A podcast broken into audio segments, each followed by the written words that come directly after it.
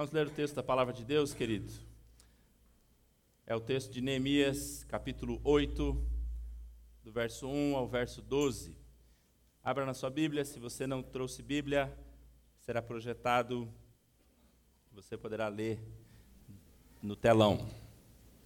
Neemias, capítulo 8, a partir do verso 1, diz assim: Em chegando o sétimo mês e estando os filhos de Israel nas ruas das, das suas cidades, todo o povo se ajuntou como um só homem na praça diante da porta das águas. E disseram a Esdras, o escriba, que trouxesse o livro da lei de Moisés, que o Senhor tinha prescrito a Israel. Esdras, o sacerdote, trouxe a lei perante a congregação, tanto de homens como de mulheres, de todos os que eram capazes de entender e ouviam, a, entender o que ouviam. Era o primeiro dia do sétimo mês. E leu o livro diante da praça que está à fronteira à porta das águas, desde a alva até o meio-dia, perante homens e mulheres e os que podiam entender, e todo o povo que tinha ouvidos atento ao livro da lei. Esdras, o escriba, estava num púlpito de madeira que fizeram para aquele fim. Estava em pé junto a, a ele, à sua direita, Matitias, Semá, Anaías, Urias, Ilquias, Maceias, e à sua esquerda, Pedaías, Misael, Malquias, Rassum, Rasbadana, Zacarias e Messulão. Esdras abriu o livro à vista de todo o povo, porque estava acima dele. Abrindo ele, todo o povo se pôs em pé. Esdras bendisse ao Senhor, ó grande Deus, e todo o povo respondeu: Amém e Amém. E levantando as mãos, inclinaram-se e adoraram o Senhor com o rosto em terra. E Jesua, Bani, Serebias, Jamim, Acube, Sebetai, uh, Odias, Maceias, Quelita, Azarias, Josadabe, Anã, Pelaías e os levitas ensinaram o povo na lei, e o povo estava no seu lugar. Leram no livro da lei de Deus claramente, dando explicações de maneira que entendessem o que se lia. Neemias era o governador, Esdras, o sacerdote e escriba. E os levitas que ensinavam todo o povo lhe disseram: Este é dia consagrado ao Senhor vosso Deus, pelo que não pranteeis nem choreis, porque todo o povo chorava ouvindo a palavra da lei. Disse-lhe mais: Ide, comei carnes gordas, tomai bebidas doces e enviai porções aos que não têm nada preparado para si, porque este dia é dia consagrado ao nosso Deus. Portanto, não vos entristeçais, porque a alegria do Senhor é a vossa força. Os levitas fizeram calar todo o povo, dizendo: Calai-vos, porque este dia é santo, e não estejais contristados. Então, Todo o povo se foi a comer, a beber, a enviar porções e a regozijar-se grandemente, porque tinham entendido as palavras que lhe foram explicadas. Neemias 8, 1 a 12. Vamos orar, queridos? Mais uma vez, falar com o nosso Deus.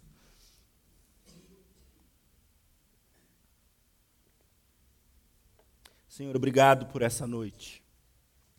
E obrigado pela tua igreja que reúne-se aqui nessa noite.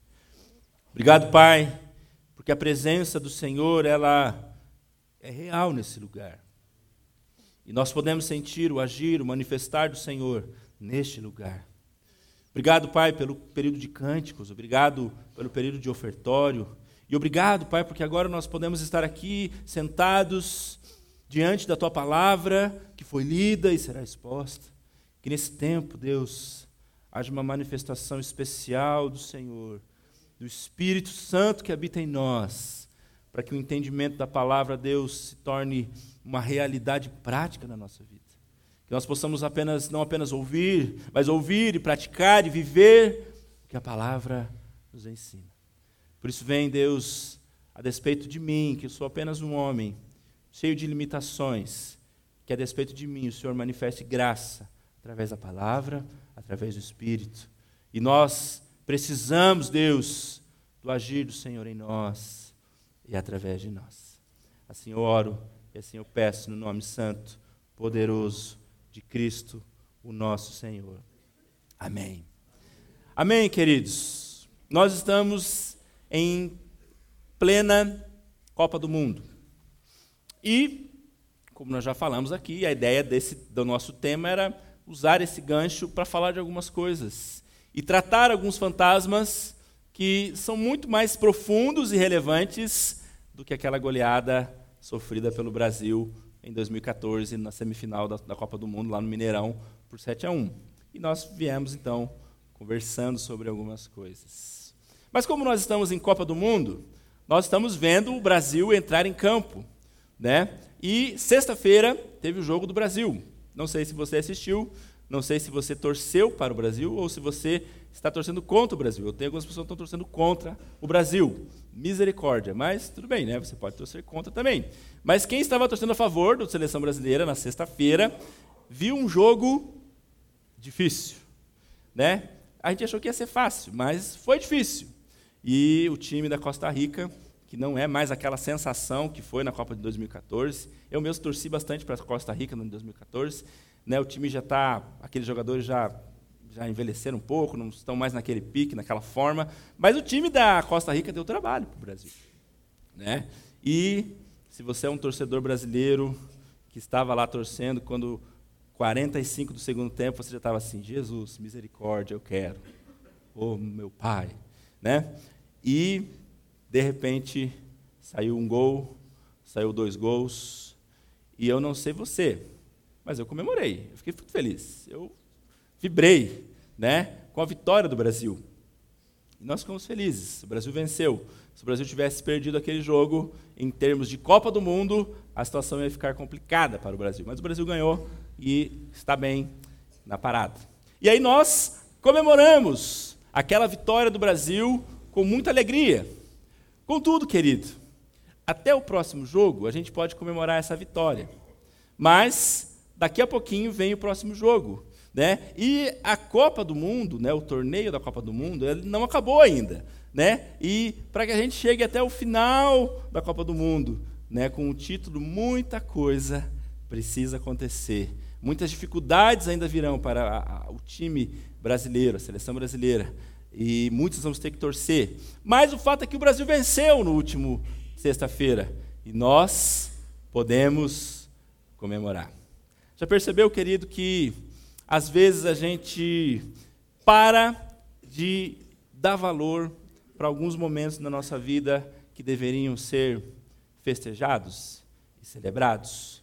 Às vezes a gente perde a noção do que Deus tem feito na nossa vida e na nossa caminhada, na nossa vida. Né? Ah, eu gosto de imaginar a nossa existência como uma longa caminhada. E nessa longa caminhada nós passamos por diversos cenários. Nós passamos por campos verdejantes ah, e vivendo a, a primavera, né? muitas flores. A gente vê isso. A gente passa por vales áridos e secos da dificuldade, da crise, do desconforto a gente vai vivendo a nossa vida e enfrentando e vivendo é, em vários cenários diferentes.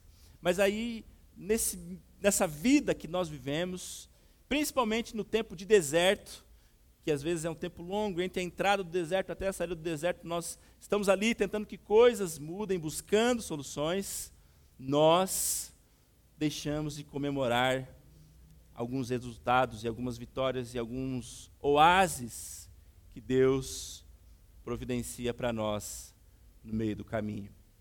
Alguns oásis. E pensando um pouco sobre essa mensagem, eu me lembrei da minha infância. E alguns dos momentos mais marcantes da minha infância não foram os momentos de prosperidade e sucesso na vida da minha família. Né? Minha família é uma família simples e nós tínhamos coisas muito simples. Por exemplo, quando eu era criança, querido, uma das grandes programações do mês era quando meu pai dizia para nós, num sábado à noite: tomem banho, porque hoje nós vamos fazer compra do mês. Né? tinha um mercado lá em Curitiba chamado Macro. Já viu falar? Né? Ou no Carrefour. A gente rodava uma hora e meia até é, Pinhais para ir no mercado. E aquele era o programa.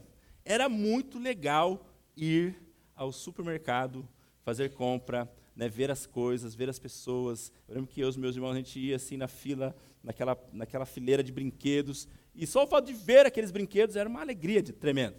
Né?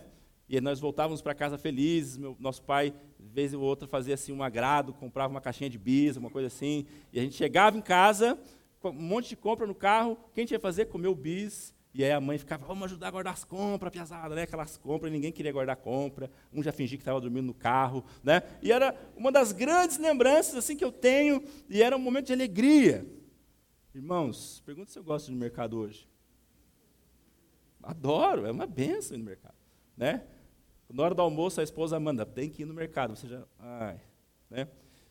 Outro momento, querido, da minha infância que me fazia regozijar era uma semana de férias na praia.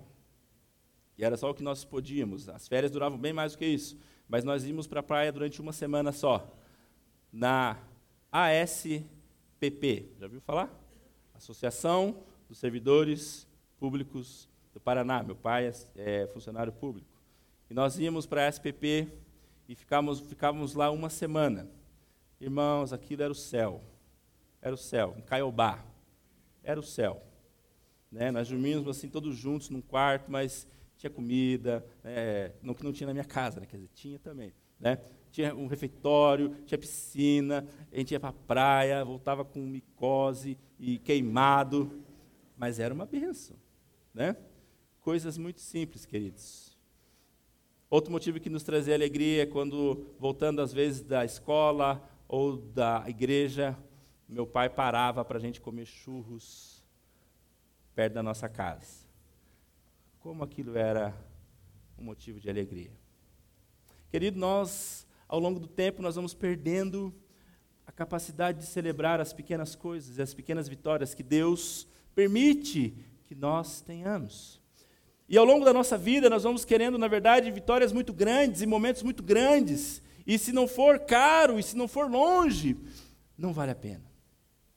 E nesse mês nós falamos sobre superar os fantasmas do passado. E querido, quando se trata de superar alguma coisa, quando se trata de superar feridas, problemas, dificuldades na nossa vida, nós estamos falando de um processo. E alguém já disse que Deus, ele trabalha no processo do tempo. E estar num processo, querido, significa que dia após dia nós vamos provar de uma mudança paulatina e contínua. Os fantasmas do passado, e nós já abordamos quais podem ser aqui, já falamos de muitas, muitos tipos de, de fantasmas, de traumas, de problemas que podem ser fantasmas que nos acompanham. Mas, querido, eu quero te dizer que Deus está trabalhando na sua vida. Amém? Ele não está alheio ao que está acontecendo. Ele está trabalhando e nós estamos num processo. E quando nós falamos, queridos, de seres humanos, nós estamos, nós estamos falando de pessoas que têm um coração, que têm uma alma, que têm sentimentos e que não mudam de uma hora para outra. Situações difíceis de serem resolvidas, mágoas, feridas, por exemplo, não se resolvem no nosso coração de uma hora para outra. Não é como, por exemplo, o nosso celular ou o nosso computador, quando você quer excluir um aplicativo ou um programa que não lhe serve mais, que só dá problema, você vai lá e exclui e acabou. Resolvido o problema. Mas quando nós falamos de vida, nós falamos de um processo. E talvez você esteja nesse processo, querido, de restaurar o seu casamento. Talvez você esteja nesse processo, querido, de liberar perdão e deixar que a cura aconteça no seu coração. Talvez você esteja nesse processo, querido, de apagar as marcas daquele abuso que você sofreu no passado, de apagar as feridas que foram feitas por alguém que te traiu. Processo. E o texto que nós lemos no livro de Neemias, o livro de Neemias, na verdade, relata para nós os esforços do povo israelita para retornar à cidade de Jerusalém. Lembra-se ah, da história bíblica que o povo de Deus foi levado ao exílio.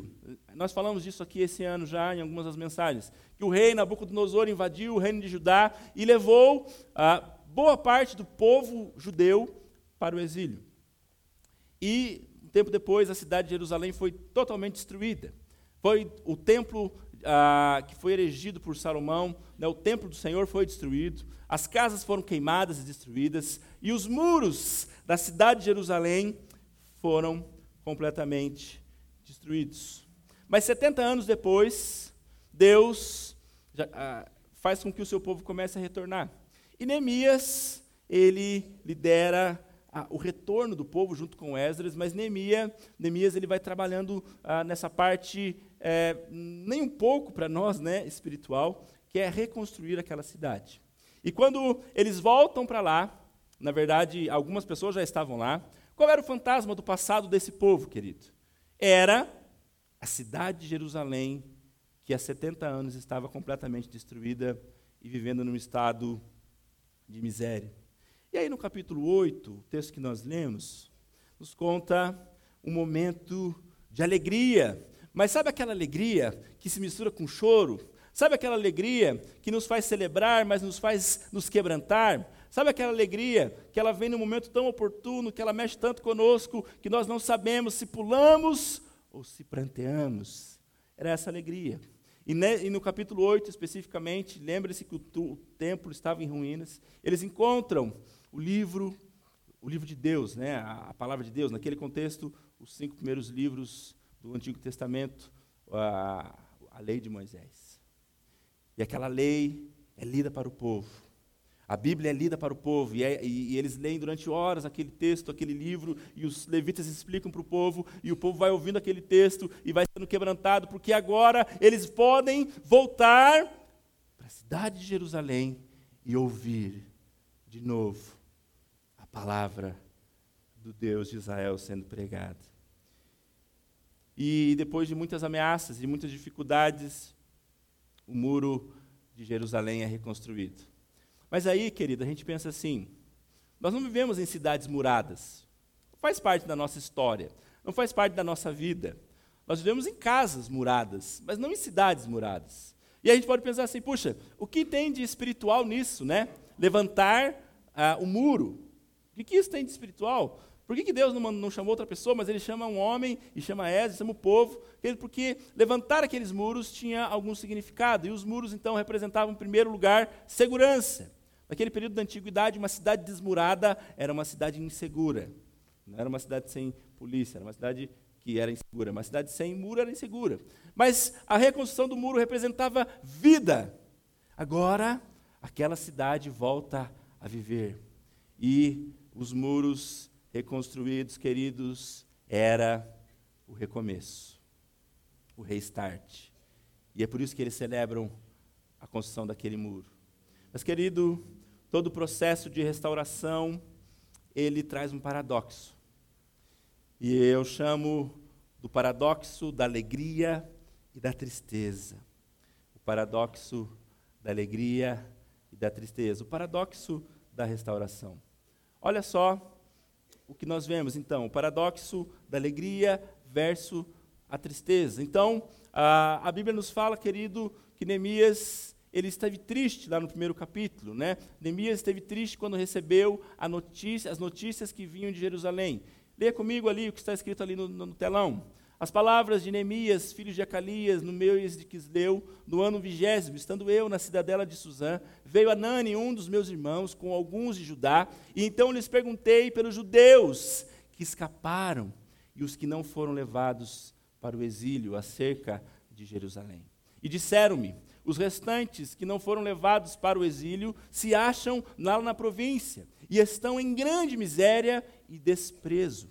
Os muros de Jerusalém estão derribados e as suas portas estão queimadas. Tendo eu ouvido essas palavras, assentei-me e chorei. Né? Assentei-me, ah, chorei, lamentei por alguns dias e estive jejuando e orando perante Deus. Neemias capítulo 1, de 1 a 4. Querido, presta atenção.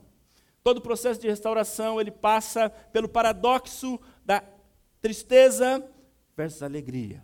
E o primeiro passo, querido, num processo de restauração que nos faz viver essa alegria é a tristeza.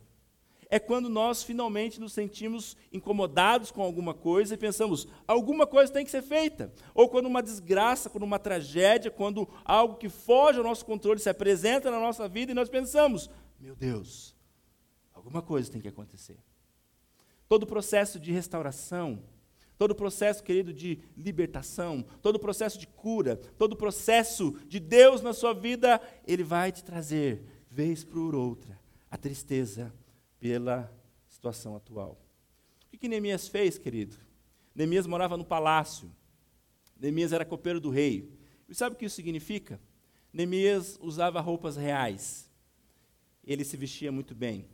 Neemias morava com os nobres, ele morava no palácio. Neemias, sendo copeiro do rei, comia a comida do rei. E uma das tarefas de Neemias como copeiro do rei era provar a comida do rei, não só para ver se estava boa, se estava bem feita, mas ele provava a comida para ver se não estava envenenada. Neemias tinha uma vida boa. Neemias estava bem, querido. Mas uma notícia chegou até Neemias, e essa notícia era terrível. Olha, o pessoal que está em Jerusalém está numa situação dramática. A cidade está destruída, os muros estão derribados, o templo está destruído, e as pessoas que lá estão, estão em miséria e em desprezo. Eu quero te perguntar nesse momento dessa mensagem é quais as notícias ruins na sua história? Quais são, querido, as situações dramáticas, os diagnósticos sombrios, terríveis na sua vida, ou que se apresentaram na sua vida? Neemias estava diante da miséria, do desprezo, e da destruição, é o que estava acontecendo em Jerusalém. E Neemias lamentou, chorou, jejuou, orou a Deus e agiu. Essa é a última mensagem dessa série, querido, mas eu quero dizer para você que você precisa chorar pelas situações difíceis da sua vida. Você precisa chorar por isso, querido. Você precisa orar pelas situações difíceis e dramáticas da sua vida. Você precisa orar, jejuar, mas você precisa agir. Você precisa agir. Toda restauração, querido, passa pelo processo do diagnóstico. Ninguém é curado se não houver um diagnóstico. Todo o processo de restauração, querido, ele passa pelo diagnóstico.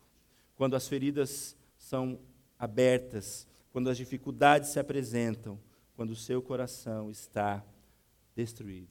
O pastor Sérgio Queiroz diz o seguinte, querido: A verdade é o princípio basilar sobre o qual o castelo da reconstrução pode ser erigido. Sem verdade, não há restauração. Aprenda a fazer as perguntas para a vida para os fatos. Tente responder: o que é isso? O que está acontecendo? o que existe por trás disto. Neemias fez perguntas certas, Neemias se entristeceu, mas Neemias agiu. Querido, nessa noite eu quero dizer para você que há um processo na sua vida, mas esse processo vai continuar sendo um processo de restauração na sua vida, não por osmose, não por mágica, mas sobretudo por intenção. E a primeira intenção, querido, que um crente tem que ter é a intenção de que Deus se manifeste na sua vida e se apresente em meio às dificuldades. Mas Neemias, então, ele, o, o, o livro de Neemias é um contraste inicial da tristeza de Neemias e agora, a partir do capítulo 6 em diante, da alegria do povo. O povo querido se alegrou com a finalização da obra. Eu quero ler o texto, não vai aparecer no telão, mas eu vou ler aqui Neemias ah, 12, 43 diz assim: No mesmo dia ofereceram grandes sacrifícios e se alegraram, pois Deus os alegrara com grande alegria. Também as mulheres e os meninos se alegraram, de modo que o júbilo de Jerusalém se ouviu até longe. No versículo 10, que nós já lemos, no finalzinho diz assim: ah, Esdras e Neemias disseram para o povo, né? Disse mais: ide, comei carnes gordas, tomai bebidas doces e enviai porções aos que não têm, nada, nada preparado para si, porque este é o dia consagrado ao Senhor. Portanto, não vos entristeçais, porque a alegria do Senhor é a nossa força. Então, querido, qual é o ensino? Qual é o ensino, querido? Qual é o ensino? O ensino é aprenda a celebrar as pequenas vitórias. Qual era a situação de Jerusalém, querido, quando os muros da cidade foram reconstruídos? Quando eles terminam de reconstruir o muro, qual era a situação? Ah, as ruas estavam em perfeito estado? Não. O templo tinha sido reconstruído? Não. As casas haviam sido reconstruídas ou ainda estavam destruídas? Estavam ainda destruídas. O povo não tinha onde morar. A única coisa que o povo tinha terminado nesse momento era os muros. A cidade ainda estava destruída. A cidade ainda, querido, vivia um estado de miséria, tanto que Ezra e Neemias diz assim: olha, é, celebrem, comam, comam carnes gordas, tomem bebidas doces e enviem porções para aqueles que não têm nada. Havia pobreza, havia miséria.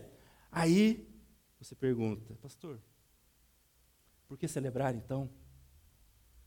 Se a situação ainda era de miséria, de destruição, de desespero, por que celebrar? Por que celebrar? Celebrar, querido, porque as pequenas conquistas importam. Eu quero dizer que nós precisamos aprender a celebrar as pequenas conquistas, porque quem aprendeu a celebrar as pequenas conquistas, presta atenção, troca a murmuração pela adoração. Quem aprendeu a, a celebrar as pequenas conquistas, queridos, troca a murmuração pela adoração. Tem gente, querido, que não consegue ver o que Deus tem feito na sua vida. Tem gente que não consegue vir à igreja sem ir embora e reclamar de alguma coisa. Tem gente que não consegue adorar, mas só sabe murmurar. Quem aprendeu a, a celebrar as pequenas conquistas troca o espírito murmurador pelo espírito adorador.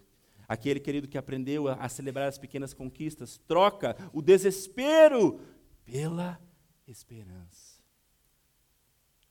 Quais os fantasmas que você tem lidado na sua casa? A dor, a morte, o desespero, os problemas relacionais, a crise financeira. No seu coração, querido, há esperança ou há desespero? Quem aprendeu a celebrar as pequenas conquistas troca o desespero pela esperança. Mas troca o pessimismo pela gratidão. Aprende a ter gratidão por aquilo que Deus já fez. Você é grato?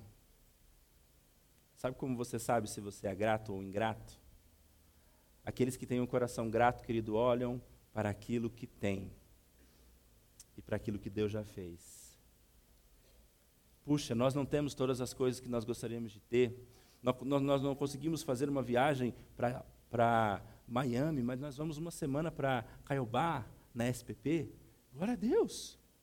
Nós não temos um carro importado que anda sozinho, que fala, que faz café, mas nós temos um Uninho 92, que é uma bênção.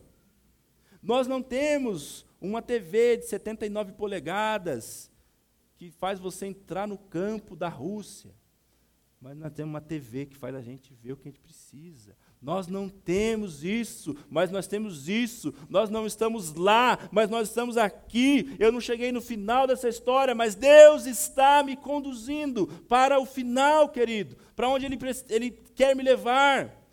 Mas quem é ingrato sempre diz: Deus, eu nunca estou lá. Ó, que eu estou aqui, mas o meu, o meu amigo já está lá na frente. As bênçãos de Deus não se manifestam. O meu casamento melhorou um pouco, mas ele está muito distante. Os problemas não resolvem-se na minha vida, Deus. Parece que o Senhor não faz nada. E Deus está olhando para você dizendo assim: para de ser ingrato. O texto de Neemias diz assim: celebrem, porque a alegria do Senhor é a nossa força. Davi escreve assim: Senhor, me faz voltar a ter alegria da sua salvação. Quem aprendeu a celebrar as pequenas conquistas, querido, troca o pessimismo pela gratidão. Mas finalmente, quem trocou e aprendeu a celebrar as pequenas conquistas, queridos, troca o choro pela alegria. Troca o choro pela alegria. O povo estava chorando. Mas o Esdras e Neemias gente, é hora de celebrar. Trocando em miúdos, queridos, é hora de fazer churrasco. Comam carnes gordas. Façam churrasco. Tomem bebidas doces. É isso mesmo que você está pensando. Coca-Cola, é isso mesmo. Né? É isso que você está pensando. Né? Bebidas doces, bem doces. Aquelas bem assim que dá celulite mesmo. Celebrem. Para de chorar, começa a celebrar, para de murmurar, começa a agradecer. Deus é o seu Deus. Deus é quem ama você, querido. Deus é quem tem sustentado a sua casa. Deus é quem tem te dado saúde. Deus é quem te fez estar aqui essa noite. Deus é quem tem misericórdia de você. E a cada manhã as misericórdias do Senhor se renovam sobre nós. Aleluia! Começa a celebrar o Deus que você serve. Eu tenho certeza, querido, que ao longo desse mês, Jesus mexeu com você. Eu tenho certeza que ao longo desse mês, fantasmas do passado foram é, expostos ao seu coração. E todos nós, queridos, todos nós estamos passando por um processo de transformação. Todos nós estamos vivendo uma transformação. No dia em que Jesus entrou na sua vida, querido, você passou a viver um processo de transformação maravilhoso. E esse processo, querido, vai se transformar pleno, vai ser pleno lá na glória. Mas todos nós, Todos nós temos fantasmas, problemas, dificuldades, pecados, complicações na nossa vida, porque nós somos humanos. E o ser humano é um bicho complicado. Lembra do povo de Israel?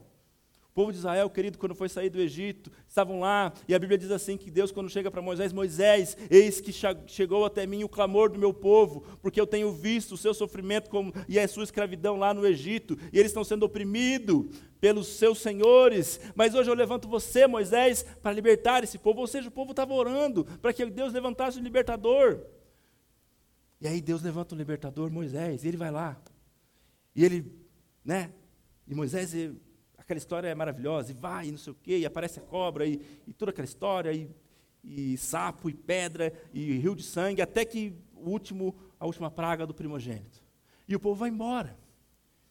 E é como se Deus falasse assim, gente, agora nós vamos para uma terra prometida. Você quer ir para lá? Eu quero, Deus. Terra boa, emana pão quentinho do forno todo dia, café preto e bolo de fubá. Se você quiser, tem feijoada também. É bom demais lá. Você quer ir para lá? Quero! Nós vamos. Sabe esse fantasma do seu passado que se chama escravidão no Egito? Nós vamos curar isso aí. Mas para chegar na terra prometida, você precisa passar pelo deserto. Querida, a Bíblia conta que quando o povo chega no rio, no Mar Vermelho, o povo já reclama. O povo chega no Mar Vermelho e ele já começa aí, ó, tá vendo? Nós vamos morrer. Aí o Moisés. Quem que chamou esse Moisés aí? Agora esse Moisés trouxe aqui e o exército está vindo lá e nós vamos morrer. E isso aqui. E, não, e, ah, Deus, o que, que é dessa história? Do, é, mas você não orou para um libertador? Eu orei, mas agora nós vamos morrer. E aí Deus diz: diga ao povo que marche. Continua marchando, querido. Aí o povo vai para o deserto. Lembra o que acontece no deserto? O povo reclama. Fala para Moisés: Moisés, vamos morrer. O povo faz bezerro de ouro. O povo se perde. Meu irmão, minha irmã, o povo de Israel somos nós. E nós vivemos murmurando, achando que vamos morrer, perdendo foco.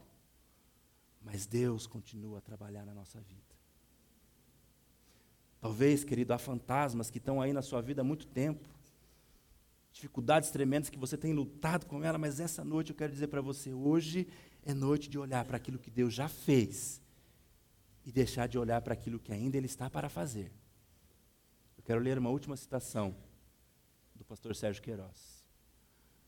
Para os que lutam pela restauração de ruínas, há sempre razão para celebrar os pequenos avanços e as pequenas conquistas, antes de que tudo esteja no seu devido lugar. Por isso, diga sempre: ainda não sou quem eu desejo ser, mas não sou mais quem um dia eu fui.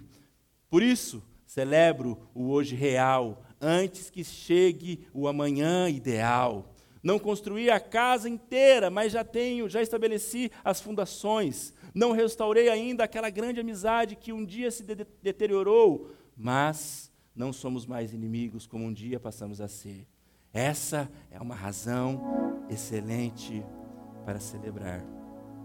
Essa é uma razão excelente para celebrar. Abaixe sua cabeça, querido, feche seus olhos. É tempo de celebrar o que Deus já fez na nossa vida. Querido, um crente murmurador, um crente pessimista, um crente sem esperança, não faz sentido. Não faz sentido. Sabe por quê, querido? Porque a maior de todas as vitórias e a maior de todas as garantias nós já temos. E deixa eu te falar, querido, ainda que esse fantasma do passado não se resolva na tua história até o final da sua vida, Deus já venceu a maior batalha de todas na sua história.